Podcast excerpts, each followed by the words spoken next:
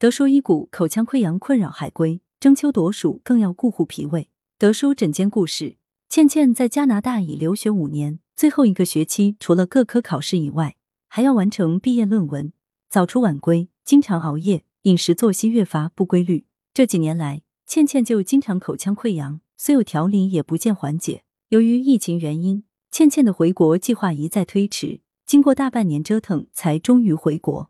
但回家不到一周。倩倩又开始口腔溃疡，整个下嘴唇和舌面全部溃烂，连喝水都觉得疼痛难忍，晚上甚至难受到睡不着，大便稀烂，手脚冰凉，时有低热，一下就瘦了好几斤。老母亲想着倩倩难得回国一趟，要好好根治，赶紧把她带到了德叔诊室。德叔解谜，德叔表示，很多像倩倩这种常年留学在外的学子，由于东西方饮食文化差异，中国胃无法适应。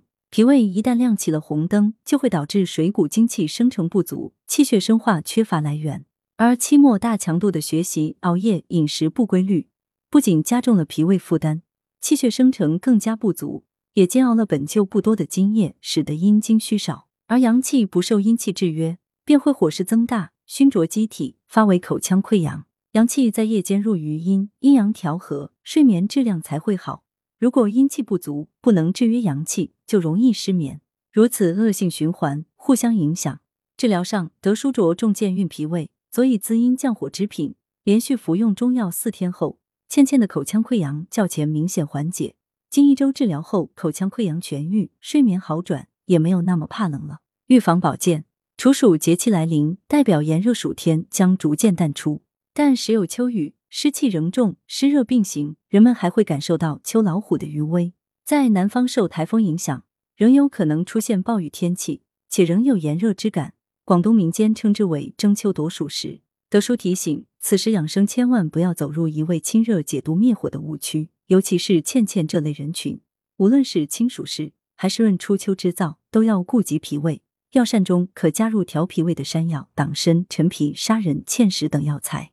此外，要保证充足睡眠，平时也可按摩太溪、三阴交、阴陵泉等穴位滋阴，按摩或艾灸足三里健运脾胃，使气血得到充养。每穴每日可按摩约五至十分钟。德舒养生药膳房健脾瘦肉包，材料：猪瘦肉两百五十克，鸡脚一百五十克，花生八十克，砂仁五克，生姜二至三片，精盐适量。功效：补气健脾化湿。方法：将猪物洗净，猪瘦肉切片。放入沸水中焯水，鸡脚处理干净后备用。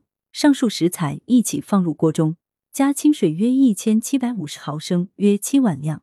武火煮沸后改为文火煲一点五小时，放入适量精盐调味即可。此为二至三人量。文阳城晚报记者林青青，通讯员沈忠。来源：阳城晚报阳城派，责编王墨一。